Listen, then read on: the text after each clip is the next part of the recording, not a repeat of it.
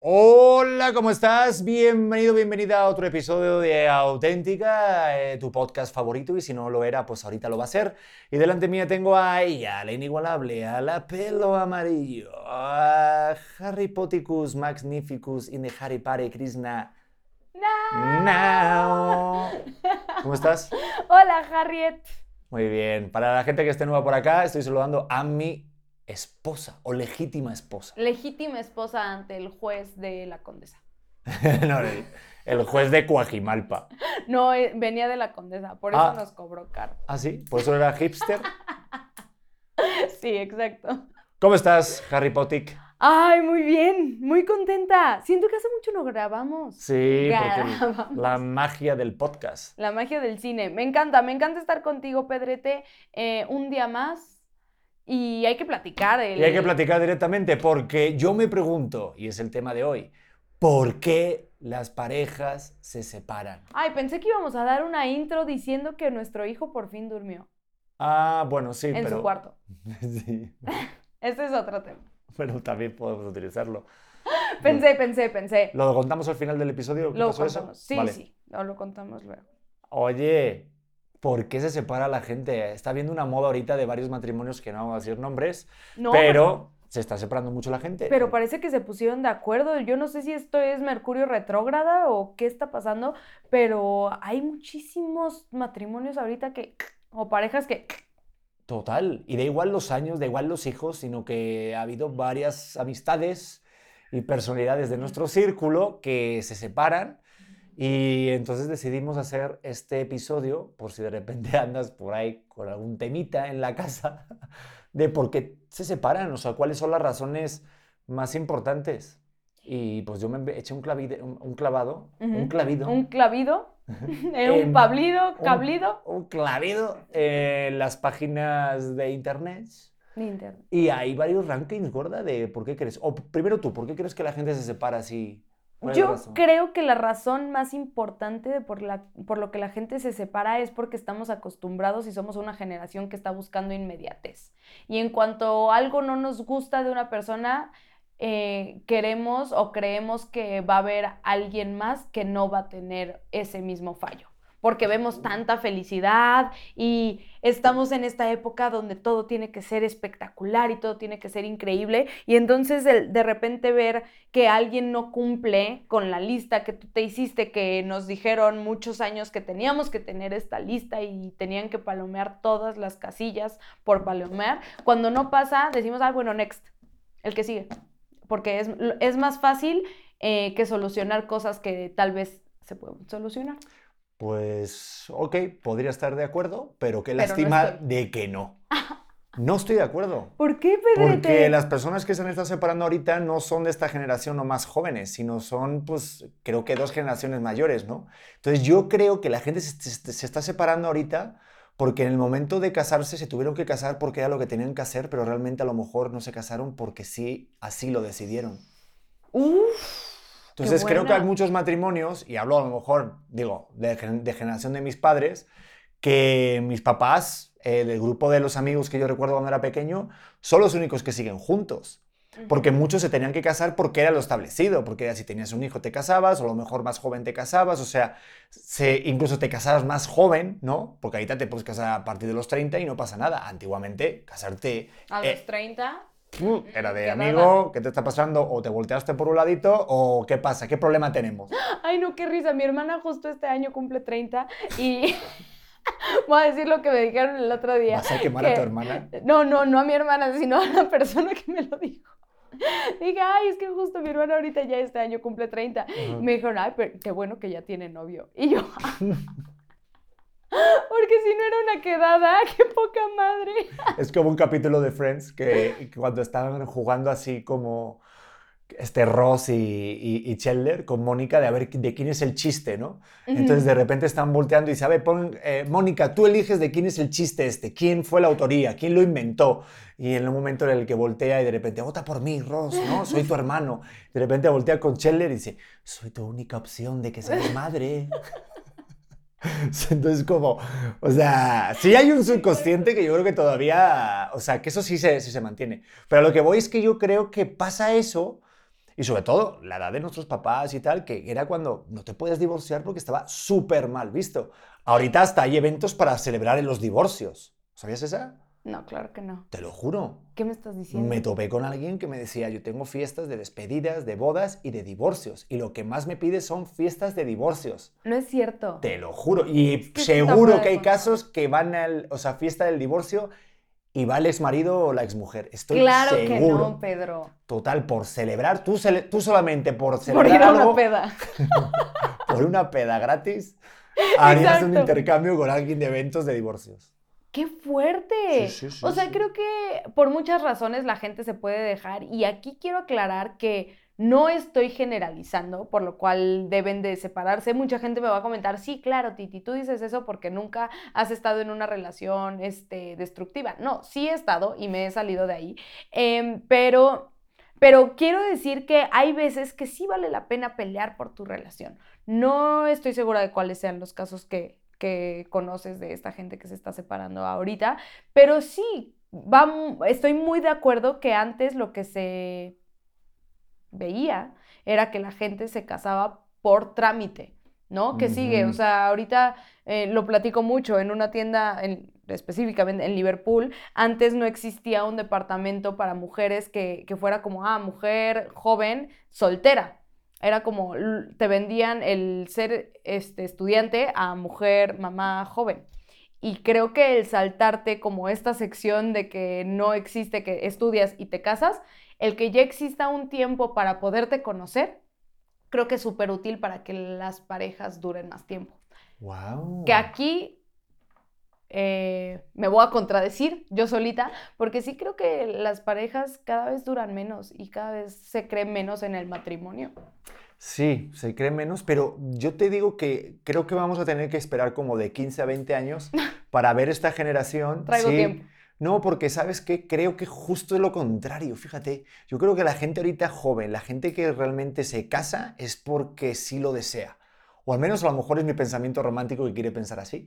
Pero siento que, claro, se están divorciando la gente que desde otra generación, que ahora ya, ya vieron otras opciones, cuando no había opciones. Antes Claro. tenías Canal 1, Canal 2, ¿no? Y ya, Tenías el, tu, no- tu marido y el vecino. Bueno, Claro. pues ahora no, ahora tienes, tienes Tinder. tienes Tinder, amiga. Entonces, claro, hay muchas, hay muchas mujeres, muchos hombres que tuvieron que de repente no vivir esas etapas, pero no sé, es que es como un pensamiento, no sé si esto es real. ¿Quieres que hagamos algo ahorita en el podcast, que ponga una pregunta ahorita en vivo? O sea, ¿qué es la pregunta que te gustaría que hiciera para leerlas al final? Sí, claro. ¿Por, ¿Te late? ¿por qué razón tienes que salirte de una relación?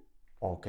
Creo que se van a ir a lo intenso, no quiero llevar No como este, este podcast a lo darks. Sí, porque obviamente hay razones básicas, obviamente cuando ya traspasamos eh, físico, violencia, todo eso, El respeto. ni lo tratamos porque ya es una obviedad, yo exacto, creo que... exacto, nada, ni siquiera, y eso- lo platicamos, ni siquiera lo queremos como contar aquí porque no se trata de, de exponer temas que son obvios, que la gente, a ver, oye, es que mi esposo tiene de 200 esposas, bueno, pues, Entonces, ¿por qué pongo, por qué la gente se separa? ajá. Yo anoté una que a mí se me hace, eh, Venga, dale. Pero lo digo así, ¿quieres que queme mi mejor bala? Hasta la tengo con un bullet, con una ¿Por qué estrellita, la le voy a gente poner. se separa? Sí, O se divorcia, mejor dicho. se O- separa, Bueno, pues se separa lo que tú digas. mi amor. Vale. Súper. La estoy poniendo en vivo en la cuenta de Facebook de eh, Pedro Prieto TV. Por si de repente alguien esté viendo esto, pues que sepan que ahí soltamos las preguntas. Yo creo que una, una razón muy importante por la cual la gente se separa es porque le ponen mucho peso al pre. Al preentreno. Ándale, al preentreno. ¿Al no. pre de qué? ¿De lo, ¿Del novio? La... Ah, que te- están muchos años de novio. No, no, no. O sea, al, al estar esperando tanto la boda, el compromiso, como que hoy vivimos muchas cosas de nuestras relaciones hacia los demás. ¿No? Ah, o sea, el, sí. el intentar quedar bien, ah, pues sí, ahora la pedida, ahora la pedida con las amigas, ahora la pedida con la familia, y, y el anillo tiene que ser algo espectacular, y la boda tiene que ser otra cosa espectacular, tiene, en- son muchos eventos para más gente, y no terminas de realmente saber cuáles eventos son para la pareja. Total. Consejo para la gente que no quiere gastar mucho de dinero en la boda. Júntense o hagan la boda con alguien que sí tiene mucha lana. O al menos en la misma zona. Porque así cuando te cases, de repente va a haber fuegos artificiales, Claro. cohetes y todo. Dices, mira mi vida. Te los conseguí. Exacto. Claro. Digo, no se vale irse al Estadio Azteca donde hay un partido de fútbol o algo. Mira, todo el mundo. Mira qué Esa porra de puto es para ti. Exacto. ¿Ves a Kiss Cam? Yo la creé.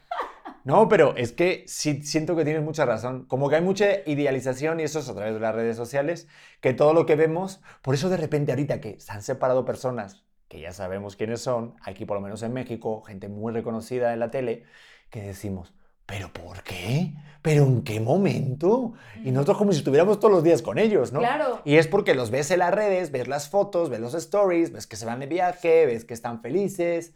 Y claro, pues uno muestra siempre el lado idílico y de lo bonito. Ujú. ¿Y qué pasa? Que cuando vi- vives que el matrimonio no es así. O sea, tú ahorita que estás viviendo este matrimonio conmigo, porque sí lo estás viviendo, ¿verdad? Estoy dentro del ¿Qué es matrimonio. de lo que digas, "Uta, esto no era así, no me lo imaginaba? Bueno, ya sé qué vas a decir. Pero bueno, di. ¿Qué? ¿Qué voy a decir? A ver, soplame. ¿Eh?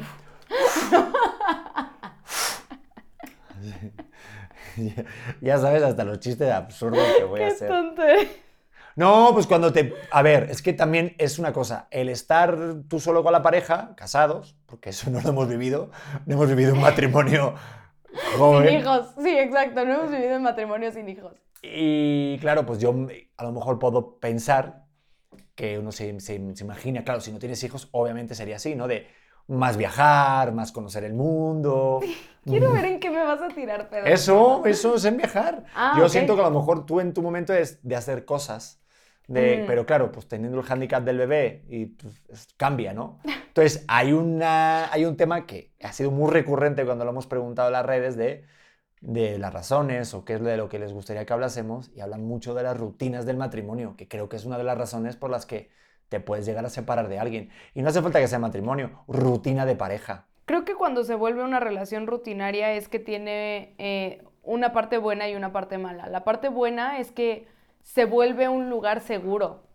Hasta cierto punto, pues a ver, ¿con quién quiero platicar? Pues contigo, ¿no? ¿A quién le quiero contar qué me pasó en el día contigo? Pero para eso eh, es fundamental tener mucha comunicación, el que queramos seguir platicando. En alguna discusión yo a ti te dije, es que no quiero que se me quiten las ganas de contarte cosas porque siempre que me pasa algo allá afuera, eres la primera persona a la que quiero ir y quiero que eso se quede como fundamental en nuestra relación. Creo que si perdemos eso, eh, lo dijo Mario Benedetti, negar palabras implica abrir distancias. Y estoy 100% de acuerdo con eso. Cada vez que tú te niegas de decirle algo a tu pareja, estás un poquito más lejos. Y, y creo que, que eso puede partir a de repente un día despertarte y decir, "¡Ah! ya no te conozco. Lo escuchamos muchísimo. Es que me desperté y ya no sabía con quién estaba, ¿no? De- con un desconocido, ¿no? Ya no íbamos hacia el mismo lado. Creo que parte de no ir hacia el mismo lado no sucede de la noche a la mañana.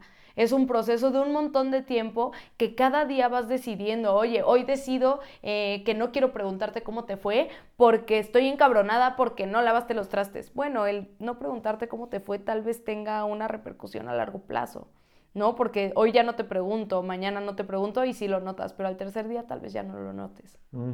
Sí, a lo mejor porque no quieres mirar, a- o sea, quieres mirar hacia otro lado y a veces nos en- autoengañamos, ¿no? Y no queremos ver la realidad y estamos ensimismados en nuestro rollo y de repente, pum, te sorprende. Yo también pienso como tú, que es un proceso de a lo mejor no ser realmente honesto con lo que está pasando. Claro. Pero por eso es importante, yo creo que una de las, eh, no sé, medicinas o vitaminas para evitar esa, esa rutina eh, diaria con la pareja es que cada uno tenga su espacio. O sea, que tenga, o sea, lo, lo que nos ha pasado muchas veces a nosotros es de, oye, espérate un momento, voy a colgar porque prefiero contártelo en persona. Ujú. Porque muchas veces es como, ¿cómo te fue el día? Pues mira, estuve aquí en casa, eh, Claro. estuve contigo, eh, luego estuve contigo comiendo, y luego estuve luego contigo grabando, y luego estuve contigo limpiando la caca de nuestro hijo.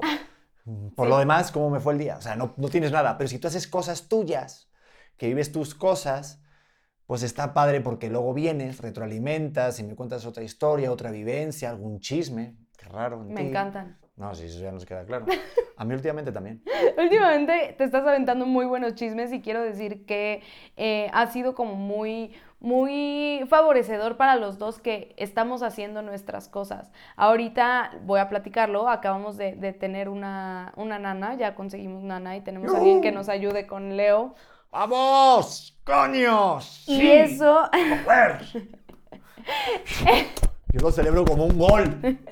Sí, y eso ha, ha traído que yo empiece a hacer también mi día a día de la manera en la que lo haría si no tuviera que estar cuidando todo el tiempo un bebé. Y quiero decir que ha sido la mejor decisión que he tomado, no porque yo quiera eh, encargar a mi bebé y no hacerme cargo de él, sino porque a mí me están apoyando con, a ver, cárgalo tantito, voy a, tengo que dar una clase, ¿no? O sea, me desconecto de la maternidad una hora, máximo dos, y ha sido terapéutico. Creo que me ha caído un, así, un balde de agua que yo como, como que siento que desperté de algo que había estado como somnolienta o dormida durante mucho tiempo y hasta nos siento diferentes a nosotros. Estoy muy contenta. En la mañana me decías, estás muy enamorada de mí, ¿verdad? Y yo sí, sí estoy muy enamorada de ti porque hoy por primera vez pudimos entrenar los dos al mismo tiempo y me gusta el poder compartir estas cosas de nosotros. Y eso quiere decir que cada uno va a estar viviendo su rollo y que cuando nos encontremos vamos a tener muchas cosas de qué hablar y me interesa hablarlas contigo, me interesa seguir compartiendo porque es algo que nos nutre a los dos. Yo pienso que el tiempo que estuve nada más aquí en la casa y durmiendo al bebé y viviendo la maternidad como, como persona que se queda en su casa, me costó mucho trabajo porque yo sentía que vivía para ti, y eso para los dos ha de ser muy desgastante. Tanto para mí el quedarme aquí en la cocina y lo único que hacía en el día era cocinar para cuando tú llegaras. Yo decía, es que no puedo. Y para ti ha de ser como súper estresante el... Me está esperando. Pues no tanto, ¿eh?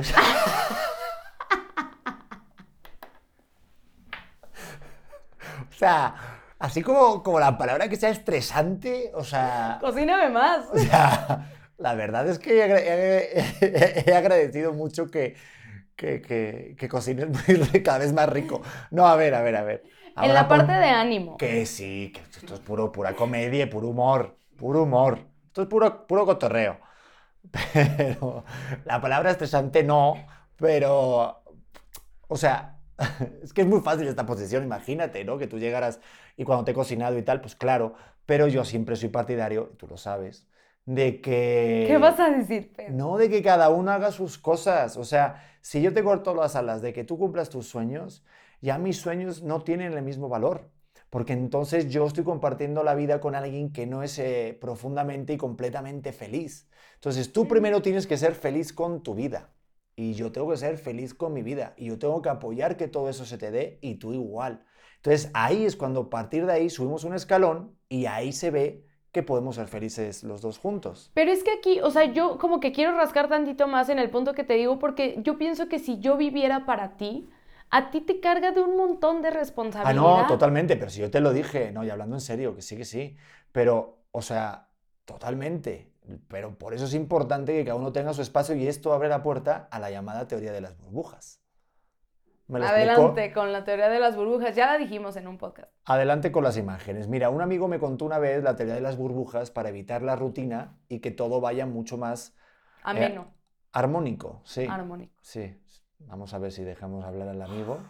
Tú no me dejaste acabar mi idea, ah, yo todavía no terminé nada, no, no, no. Oye, hacía tiempo que no hacíamos lo de yo empezar y tú terminar la palabra, pero esta no fue, ¿ves? Fue armónico. Armónico, no era ameno. Ameno. Carajo. No, yo, yo solo quería poner, poner este, el ejemplo donde me di cuenta que algo tenía que cambiar en nuestra relación, que, que fue un día que te estaba cocinando una sopa, que la verdad es que me quedó cabrona. Hice una sopa de tortilla que me quedó brutal. Cocinas espectacular. Muchas gracias. De hecho, tú eres la que deberías haber estado en Masterchef. Muchas gracias. O deberías estar en Masterchef.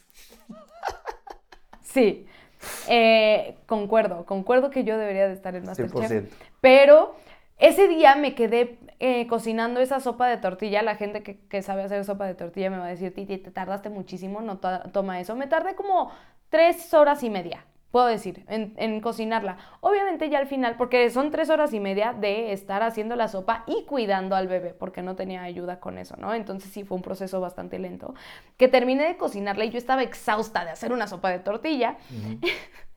y dije, ya, ya, me quiero sentar y te mando un mensaje, oye, eh, ya vienes, es que te cociné algo rico para que comiéramos. Sí, ahorita voy. y te tardaste como dos horas en llegar porque había tráfico. Obviamente cuando llegaste yo ya estaba súper encabronada porque la sopa se había enfriado y porque yo ya había servido y te estábamos esperando para comer. Leo y yo. Y entonces, en ese momento dije, no, algo está mal conmigo porque lo único que estoy haciendo es esperar algo de él, independientemente de que no sea tu problema el no poder llegar aquí a comer mi sopa de tortilla, no tendrías por qué enterarte de esto, ¿no? Está muy cool que de repente pueda hacer algo así de, amor, te voy a hacer la cena, pero el estar viviendo para cuando tú regreses es súper desgastante, es súper desgastante y llegas y yo ya estoy enojada. Entonces entiendo que la próxima vez no quieras llegar o te quieras tardar más porque dices, esta vieja va a estar encabronada cuando yo llegue.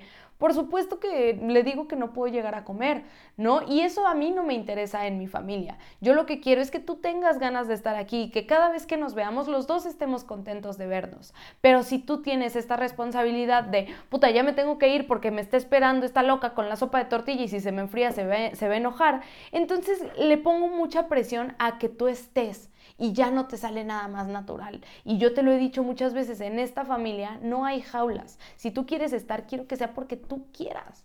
No porque yo te lo estoy imponiendo y te estoy cocinando una sopa de tortilla tres horas y media. Nel, Nel, que los dos hagamos nuestras cosas y que si tenemos que comer pechugas, que eso sea, pero porque los dos hicimos lo que queríamos hacer, no porque tú estés existiendo para mí ni yo para ti. Ojo, es bueno hacerlo en un equilibrio, pero cuando ya se está pasando la balanza hacia otro lado, que lo único que hago en todo el día es para cuando tú regreses, creo que ya está mal. Sí, no, pero está bien al menos saberlo, identificarlo y también comunicarlo, porque de nada sirve, yo no me acuerdo ni del día. Claro. Me acuerdo de la sopa, estaba muy rica. Por supuesto, no te dije nada ese día, porque yo sabía que el problema era mío. Yo estaba enojada, pero estaba enojada conmigo por no estar construyendo nada para mí. Para la única persona para la que estaba viendo era para ti, para mi bebé. Y dije, esto no puede estar pasando y yo no puedo seguir viviendo así. Necesito algo mío, construir algo mío. También necesitábamos en ese momento un microondas y ya lo tenemos. Entonces ya ahorita podemos calentar rápido, que eso quieras o no, sí también enoja, eso bastante. Eso bastante. Pero pues sí, o sea, pero es bueno también comunicarlo, o sea, el expresarlo, porque nada de sirve de repente, y esto todos los hombres sabrán de lo que les hablo, que de repente llegas a casa y le dices a tu pareja y ves que ya tiene la cara así como si hubieras chupado un limón y le preguntas, ¿qué te pasó mi vida? Y dices, no, nada. Y te vas y ya está, y hay un silencio. Y dices, no, pero en serio, ¿qué te pasó? Nada. Y ese nada, de verdad, los hombres no lo entendemos, no entendemos el significado de la nada. Entonces, por favor, dejemos de interpretar señales y en lugar de, dejar así a la incógnita, digamos, no me pasa nada, pero ahorita que lo dices, sí me pasa algo. Y pa, Pero no te iba a hacer de pedo por una sopa de tortilla. No tiene sentido. Solo me enojo, pero me enojo conmigo. Bueno, pero ya entonces todo lo que pasa tiene como el subtexto la sopa de tortilla.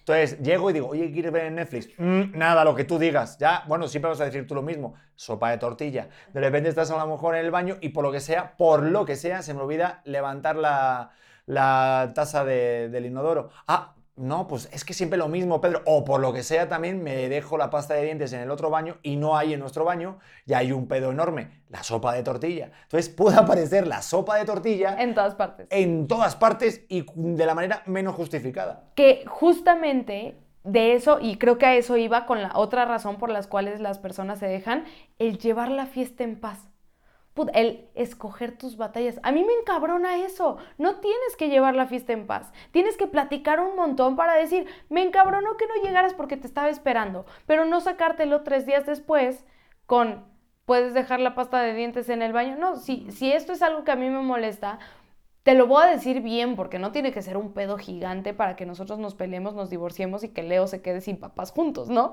No creo que valga la pena. con 20 años llegando al terapeuta, oye, que mis padres se divorciaron. ¿Por qué razón, señor Leonardo?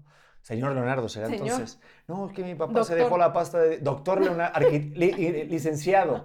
Ingeniero. Ingeniero superior. Sí, claro. Ingeniero superior. Eh, ¿Por qué tiene este trauma que no puede tener relaciones eh, duraderas? No, es que mis padres se divorciaron. ¿Por qué razón? Por una pasta de dientes. Claro. Por eso no, no tiene dientes, ¿verdad usted?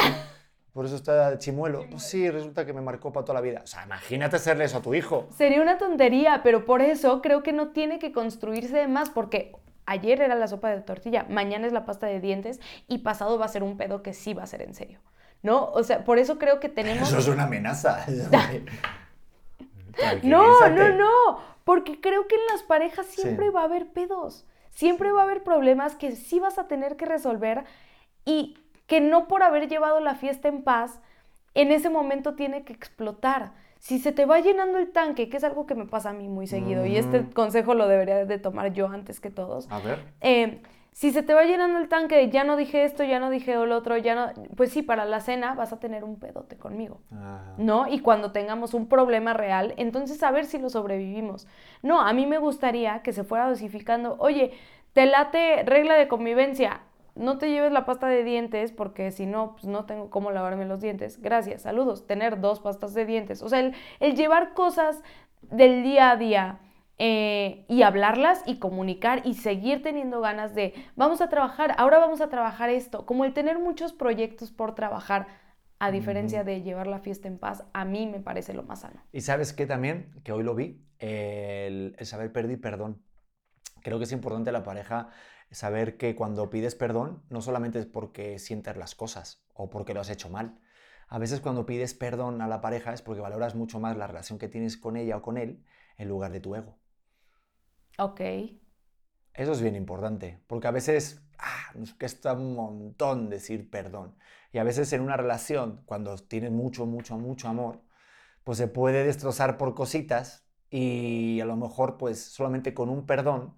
Y no te digo con esto que, que seas irónico o que mientas, ¿no? Sino que a veces en una pelea o en una discusión, cuando uno tiene razón y otro no la tiene, ¿quién tiene que pedir perdón? Sobre todo si no llega a superar un valor tuyo fundamental, obviamente, ¿no?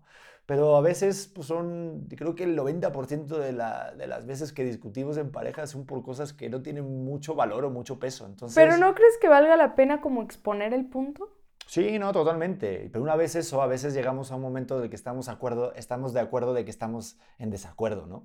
Entonces, a lo mejor va a llegar un momento en el que no, ¿por qué? ¿Por qué tenemos que estar de acuerdo siempre en todo? No, pero a lo mejor puedes convivir. Es como todo lo mejor. Yo puedo estar conviviendo y teniendo una comida con alguien que a lo mejor no es de mi equipo favorito de fútbol, o a lo mejor no piensa como yo con un ideal, o a lo mejor es de una religión que a lo mejor ni comprendo o no comparto.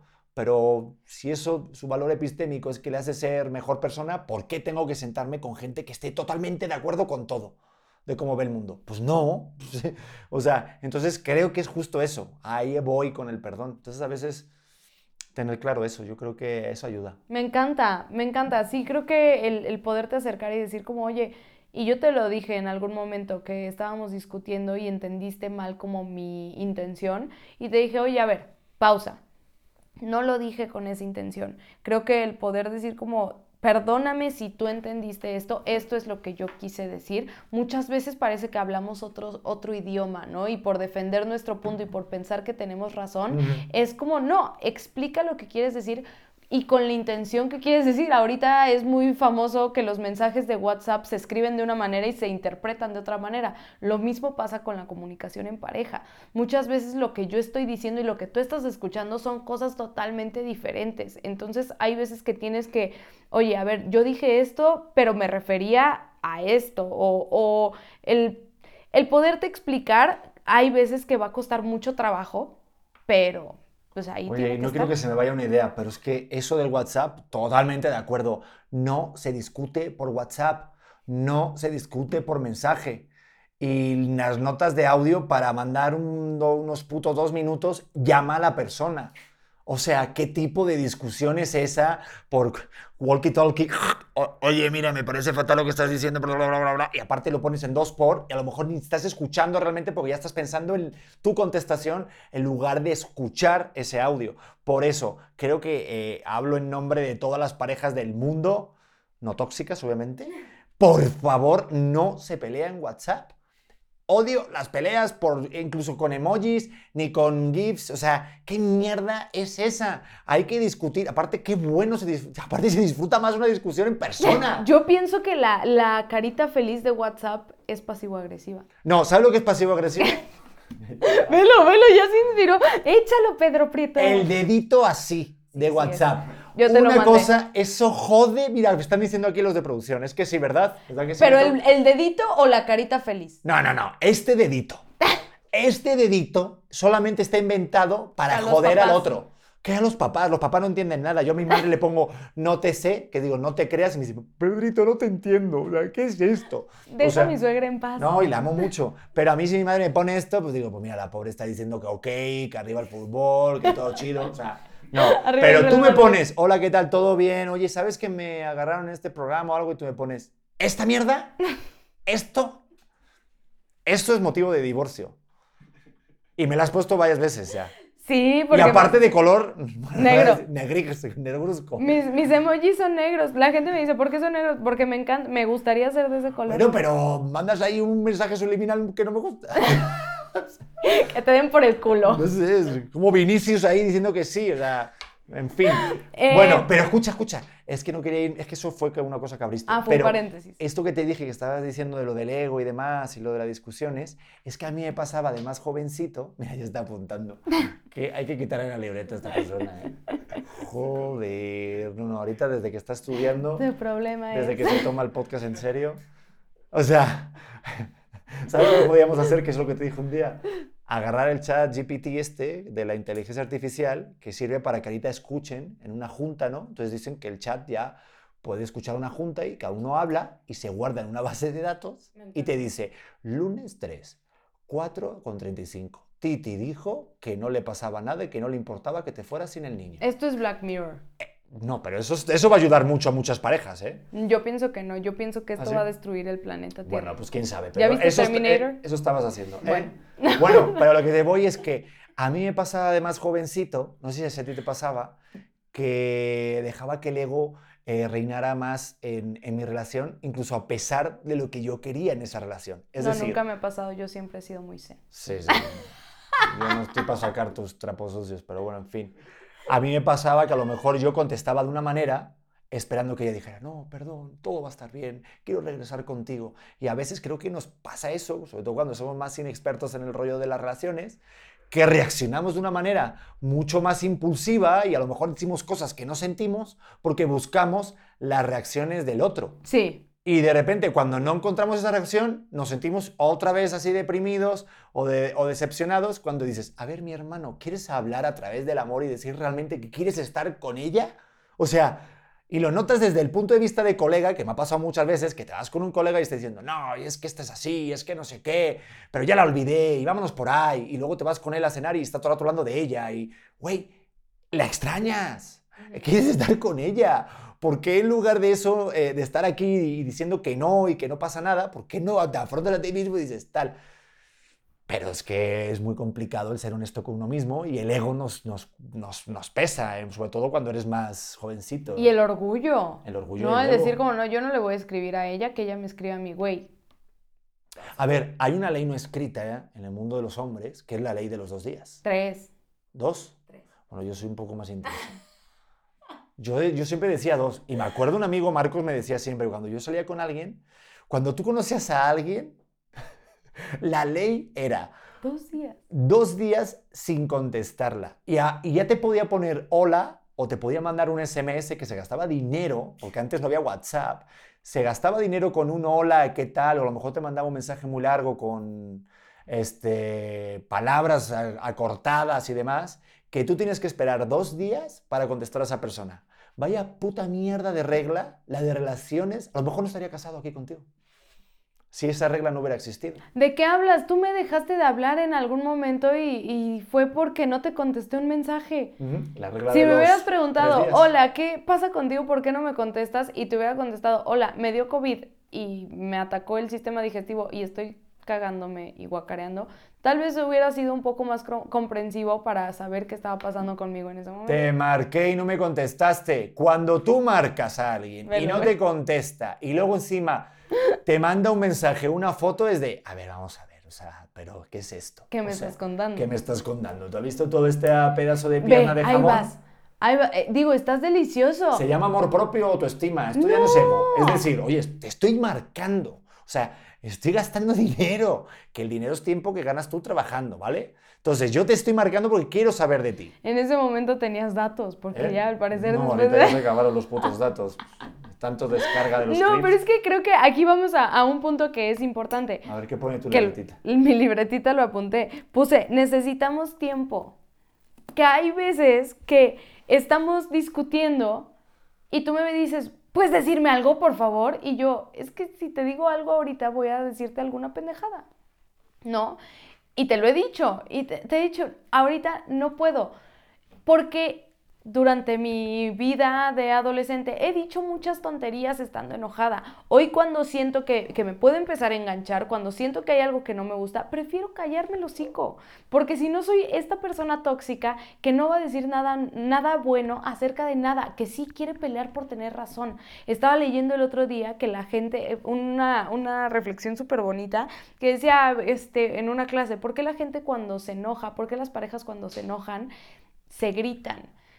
Y dice el maestro, porque, porque sus corazones están lejos y entonces tienen que gritar para escucharse. Cuando la gente está enamorada, sus corazones están cerca. Cuando la gente se tiene mucho amor, los corazones están cerca y se, tienen que, se pueden hablar bajito para escucharse. Y cuando amas verdaderamente a alguien, ya ni siquiera hace falta hablar mm. porque sus corazones están pegados. Y creo que esto va muy como de acuerdo a lo que a, lo que a mí me pasa. Yo sé que si tomo una conversación en un momento que no es este, apropiado para mí, voy a gritar y lo menos que quiero es llegar a ese punto que para mí es una falta de respeto contigo. No quiero gritar, no quiero decir algo que pueda lastimarte y que después me voy a arrepentir porque las palabras son definitivas. Una vez que me escuchas no me puedes desescuchar. ¿no? Sí te puedo pedir perdón, pero no, no te voy a decir como, ah, no, ya no lo escuches, pum, eh, control Z. Pues no, no existe eso. Entonces, hay veces que tú y yo hemos discutido y me dices, respóndeme, dime algo, es muy difícil hablar contigo si no me dices nada. Pues sí, porque nos enojamos diferente y creo que el respetar el proceso del otro es súper importante para poder tener como esta comunicación sana. Pero mira, eh, creo que es claro el para evitar una separación, el no perder el respeto en una discusión. Claro. O sea, yo creo que hay líneas que, pues obviamente nosotros no hemos pasado, ni hemos tocado, ni hemos visto a lo lejos. Pero creo que los dos entendemos eso. Y yo tengo otras relaciones donde sí se ha pasado esa línea. Y lo que tú dices, las palabras tienen un poder súper fuerte y no hay vuelta atrás. O sea, cuando ya pasas esa línea del respeto, digo, estoy hablando de improperios, insultos, vejaciones, humillaciones verbales, obviamente las otras ni, las trato porque son obvias, de que no se permiten, pero cuando hay una discusión y se pasa esa línea del respeto, es que es muy difícil regresar o decir, no, es que no es lo que pensabas, ¿qué tal? Entonces sí, eso también es importante. Creo que una pareja se da uno cuenta de cómo están enamorados cuando los ves o los escuchas discutir. Es porque nuestras discusiones, a pesar de que a lo mejor yo por mi vehemencia española o por mi forma de ser, que hablo un poquito a lo mejor más alto, nunca he pasado esa línea ni la pasaré. Porque si hay una base de, o sea, eres la mamá de mis hijos. Yo por eso cuando he escuchado de repente gente que habla del, las mamás o los papás de sus hijos por ahí o algún video que me ha tocado ver es de, oye, si sabes quién es la persona que tienes enfrente? Entonces, eso es, siento que es muy, muy, muy importante. Por eso mismo yo no entiendo las, las rupturas que están existiendo ahorita.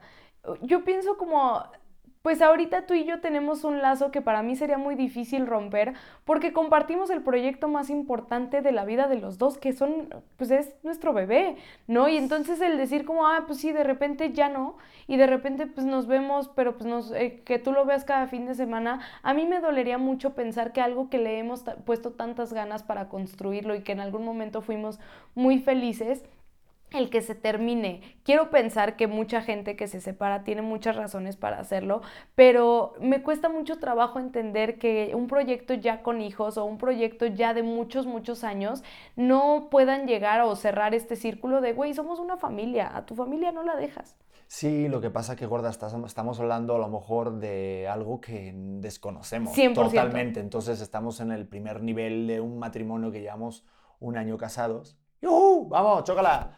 Pero pues estamos hablando de personas que hay un proceso que totalmente desconocemos, no estamos hablando a la distancia, no sabemos ni, lo que se siente en esa piel.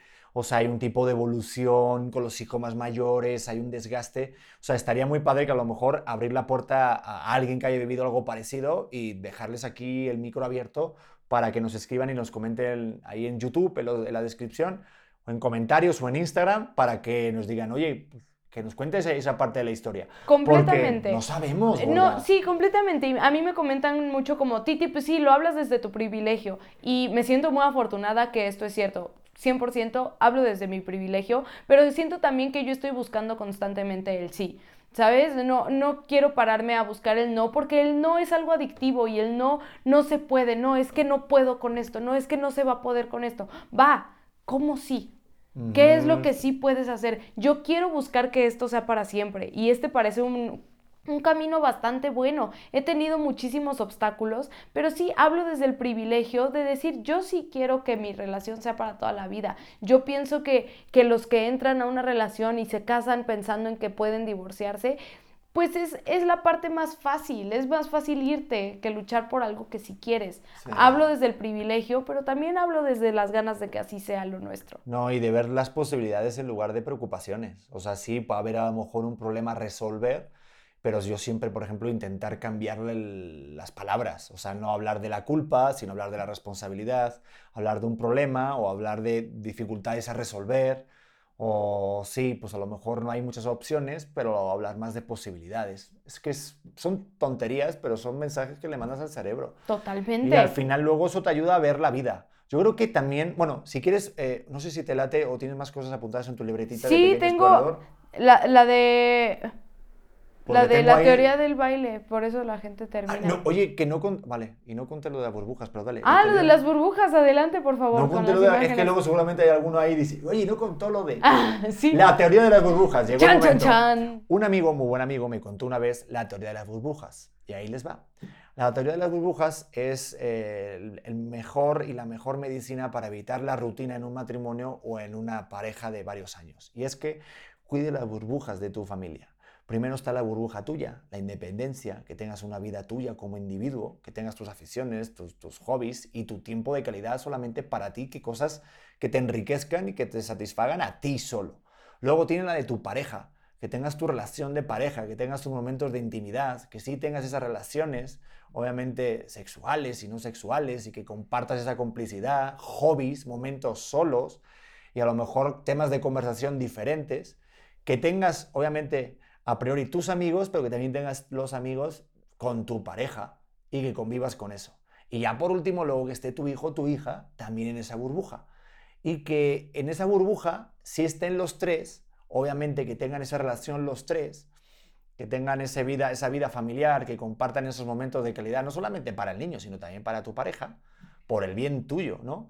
Pero en ese orden, ¿no? Y también cuidando esa burbuja también de solamente con tu hijo, con tu hija. Entonces, cuando creas todas esas burbujas, eh, creo que la burbuja al final, que es la que hace la cúpula, que es a lo mejor la familia, o se podría representar como el hogar, eh, está mucho más sólida. Y cuando de repente vienen situaciones que a lo mejor no son tan propicias y tan, tan, tan afables, ¿no? Pues se pueden resolver esos problemas con mucha más facilidad a través de esta teoría de las burbujas me gusta tu teoría de las burbujas y, me encantaría agregar una, una, idea. Creo que es muy importante el poder respetar la burbuja del otro. Creo que mientras yo sepa que eso es tuyo, que hoy que traes la playera del Real Madrid, que el que te mame el Real Madrid y respetar que eso es importante para ti, creo que da también muchísimo paso a que esto dure. No, porque tus cosas importantes se vuelven mis cosas importantes. Y entonces si a ti te apasiona, bueno, el día que juegue el Real Madrid, yo no te voy a decir, ay, es una tontería.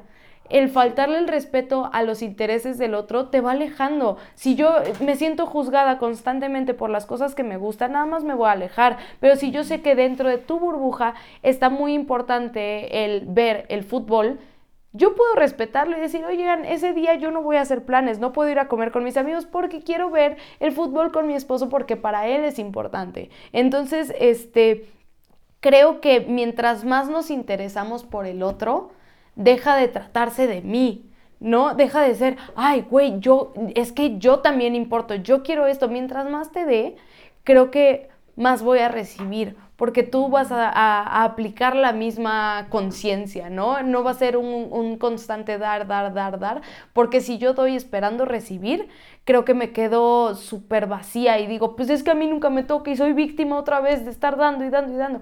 Pero si tú ves que genuinamente yo quiero compartir las cosas que a ti te interesan, muy probablemente vas a hacer lo mismo por mí.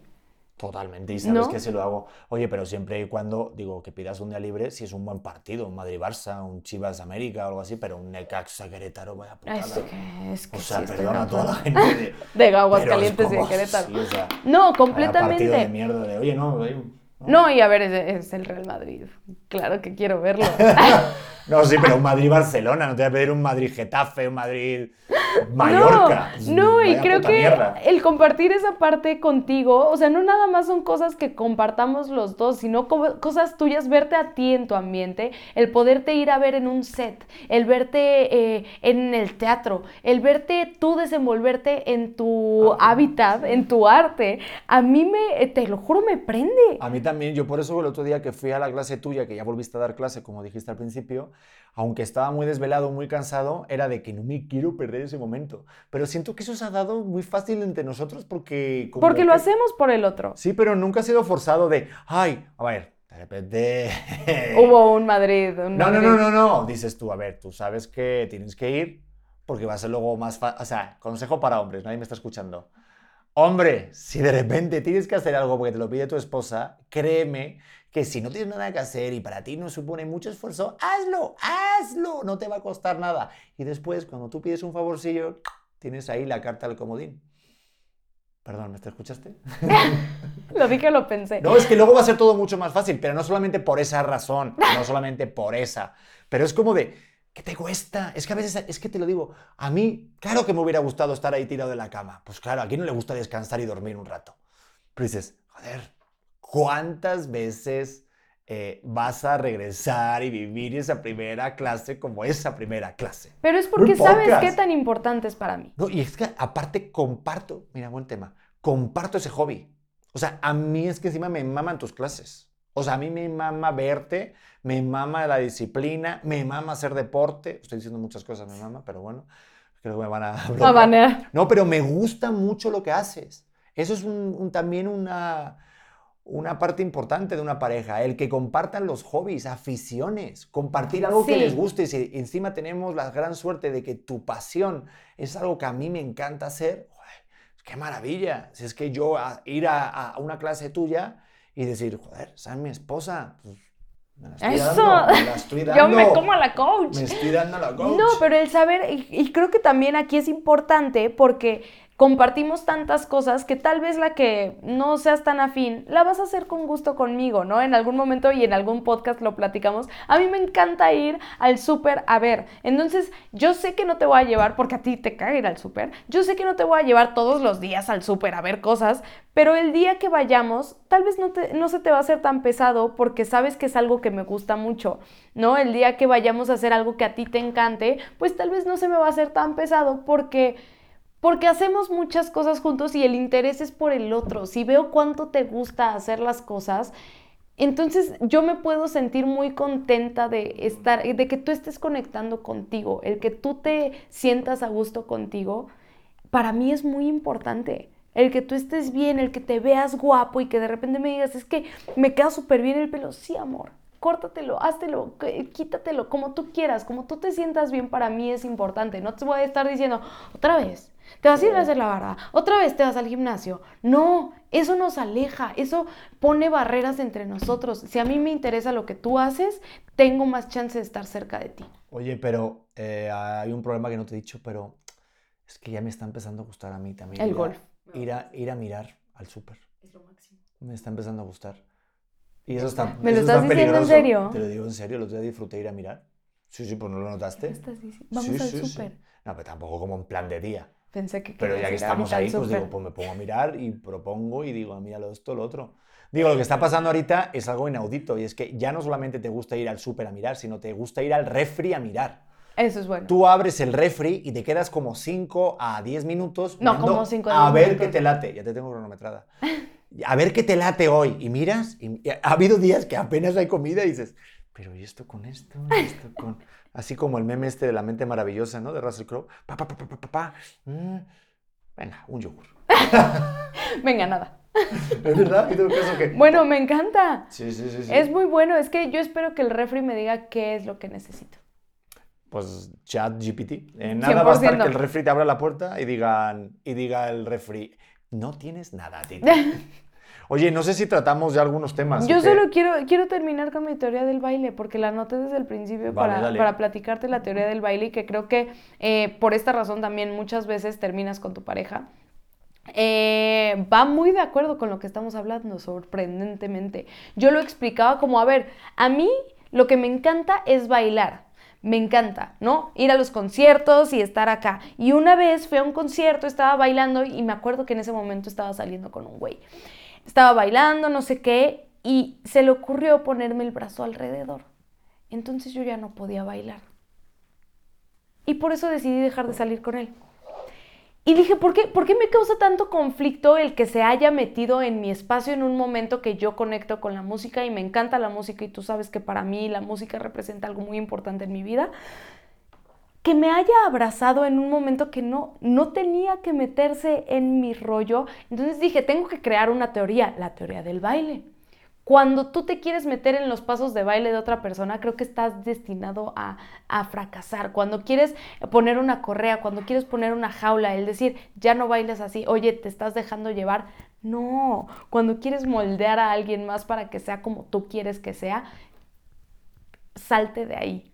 No, creo que mientras más te dicen así no es como tienes que ser, muchas veces decidimos dejar de serlo porque creemos que esa relación vale la pena, pero cuando ya se están metiendo en alguien, eh, digo, en algo como tu esencia, creo que es momento de huir. Que nadie te quite el paso de baile, creo que es súper importante, que nadie te deje sin bailar porque ahí está la vida. ¿no? Cuando te quitan esa libertad, cuando se empieza a convertir en una correa, en una jaula, en un control, es momento de salirte. Uh. Y creo que por eso las relaciones terminan, porque de repente hay algo que te vuelve a conectar contigo. Que dices, ¿cómo? A mí, a mí me gustaba bailar. Mm, Llevaba tiempo sin creerme que yo bailaba. Y empiezas y dices, de aquí ya no paro. De aquí ya, o sea, deténganme porque me salgo. Y pues sí, la otra persona te ve y dice, güey, ¿cómo que te gustaba bailar? Si cuando yo te intenté controlar lo logré, pues sí, pero ya no. Y creo que es muy fácil ver que las personas rompen porque se volvieron a encontrar con algo de ellas mismas que les gustaba. Uh -huh. Y fin, esa es la teoría del baile. Ay, me encanta la teoría del baile. Es que creo que es muy importante, más allá de bailar a lo mejor solo, sino eso, de bailar con tu pareja. Claro, baila ahí Al... y podemos bailar los dos. Sí, creo que era Albert Duro que hablaba, de, tiene una conferencia sobre la felicidad y una de las de los tips, ¿no? Que daba de para, para que para ser feliz en tu vida es bailen. Baila con tu pareja, vete a bailar. A veces estás ahí todo el rato preocupado en cosas y estás más hablando y no se soluciona todo hablando ni escuchando. A veces es bailando. Y cuando te pones a bailar con tu pareja, y está muy padre cuando, por ejemplo, fuimos a esa boda, que ves a lo mejor parejas de diferentes edades, de otras generaciones, y el mero hecho de a lo mejor cuando saqué a tu tía a bailar, es que te lo juro, el baile es vida. Y el baile es despreocupación y te alegra el alma y muchas veces eso con tu pareja, el tener tus momentos de baile. Ja, Totalmente, tú y yo de repente nos ponemos a bailar. Sí, Así, de la nada. A mí me encanta. Me ya encanta. Sabes, yo soy muy tonto, es que a mí me encanta eso. Y quiero decir que tú has sido la única persona en mi vida que ha respetado mi baile. Y Ah, por no, eso sí. te lo agradezco un montón. Me encanta. Pero tengo que decir la verdad. Y es que Me la- caga cómo bailas. No, no, baila, no. La verdad que al principio bailabas muy mal, te voy a decir. ¿De qué hablas? hacías tu baile de mierda, así como de broma. Al de así. Entonces dije, ay, Dios mío, pues parece un machorra, eh, haciendo así, haciendo así. Es que no sé bailar, decías. Y luego si bailas, bailas muy bien. Pedro. Oye, hay una teoría, es verdad, dicen que si el que baila bien, luego es bueno en la cama. ¿Eso será verdad? Pues yo creo que porque lo hacen con ritmo. Pues no sé. Pues yo siempre he sido del... ¿Ah, sí? El del cinco, medio, seis, siete, ocho. pum, chacantá, mm, ch, ch. No sé, depende de, que también qué género, ¿no? Qué tipo de baile, o sea, Claro. qué tipo de música estamos escuchando. Sí, sí, sí. Eh, se nos fue el tiempo.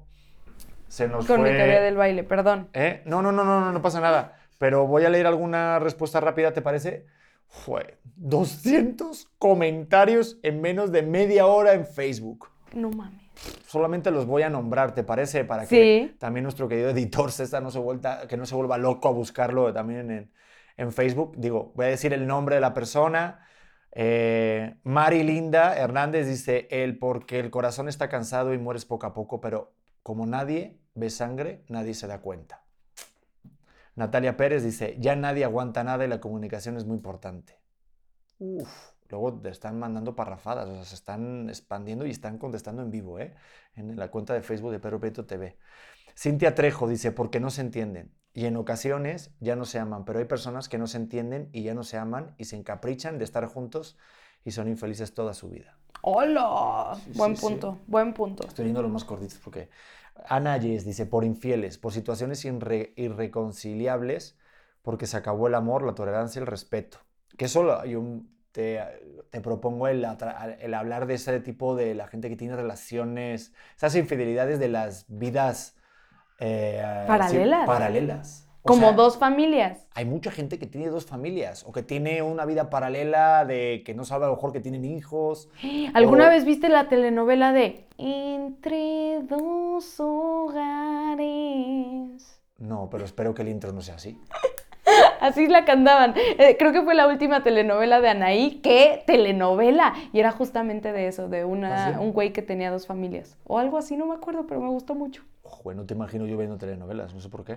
Me la venté toda. Perla Maldonado dice, por la perspectiva distinta de la vida personal, laboral, y dejan de compartir intereses, acompañado de la monotonía, y al final todo se transforma.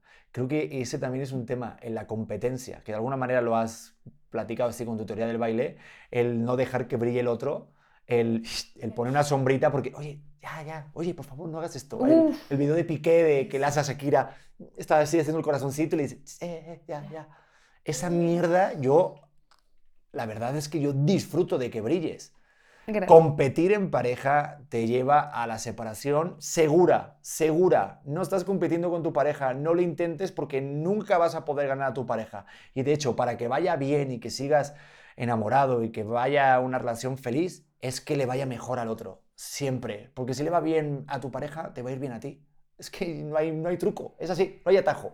Es admirar al otro, 100%. Creo que el, tener como esta, no competencia, creo que cuando compites el que se siente menos eres tú.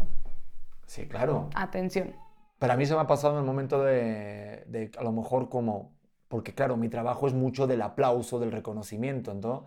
Entonces a veces de poner en prioridad de que todo lo que haga la pareja también tiene su valor en su justa medida. O sea, nadie es mejor que el otro da igual el reconocimiento o, el tipo de aplauso, ya sea metafórico, ¿no? De que la gente te reconozca, ¿no? Y no hablo de fama ni nada, sino a lo mejor en tu gremio, que por títulos, por tal. O sea, no, cada uno es valioso en lo que haga, pero es que el valor solo tiene que dar uno. Sí, y, que también saber que somos responsables de que el otro siga brillando. Eso creo que es súper importante. El saber que si yo a ti te estoy echando porras todo el tiempo, es probable que tú así te sientas.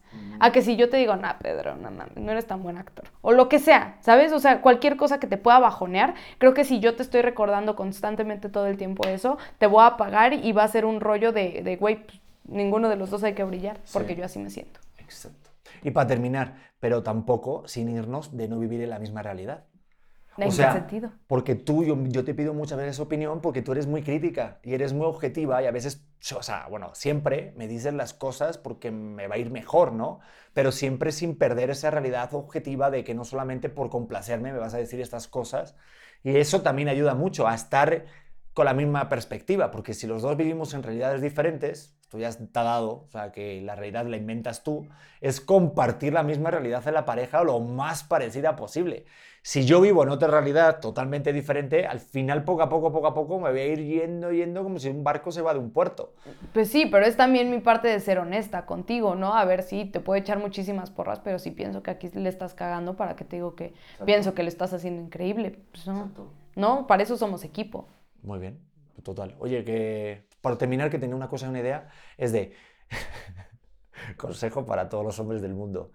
Si no quieren terminar una relación, por favor, no utilicen las palabras prohibidas en una discusión con una mujer. ¿Cuáles son? Las palabras prohibidas en una discusión loca. es estás loca, no sabes lo que dices. Estás exagerando. Tenía razón tu madre o tu padre. Y estás exagerando, agrégala. ¿Eh? También. Agrégala. ¿Estás exagerando? Sí. Vale, venga, pues voy a decir, venga. Las tres palabras o las tres expresiones, las tres frases que no puedes decir en una discusión es, ¿estás loca? ¿Estás exagerando? Tenía razón tu madre. Pero jamás se tiene que decir. Cuidado. Y qué bueno, porque a mí ni me nacen decirlas contigo. No, es que eso, eso lo aprendes, eso se lo voy a decir a Leo cuando seas mayor. Esto lo aprendes Sí. a base de los madrazos. Sí, sí, sí. Porque sí que de jovencito se te escapa un ah, tonterita así. Sí, yo puedo decir que si alguien me dice estás loca, en ese momento sale Lilith a decir, "Ah", o sea, me transformo en ese momento. Uf. Que alguien me haga sentir tonta, loca, es lo que más me engancha. Sí. Y con eso nos vamos. Vale, vámonos, que ya empezó el. Madrid. Eh, si les gustó la auténtica de hoy, pues qué bueno, porque este episodio yo creo que daría para mucho más, ¿verdad? Muchísimo. Uf, Me puedo quedar con la teoría del baile toda la tarde. Me encantó tu teoría del baile y me Gracias. dio ganas de bailar más contigo. Let's dance. Bueno, si les gustó, denle a compartir, sigan este, apoyando este proyecto independiente y nos vemos en la siguiente auténtica.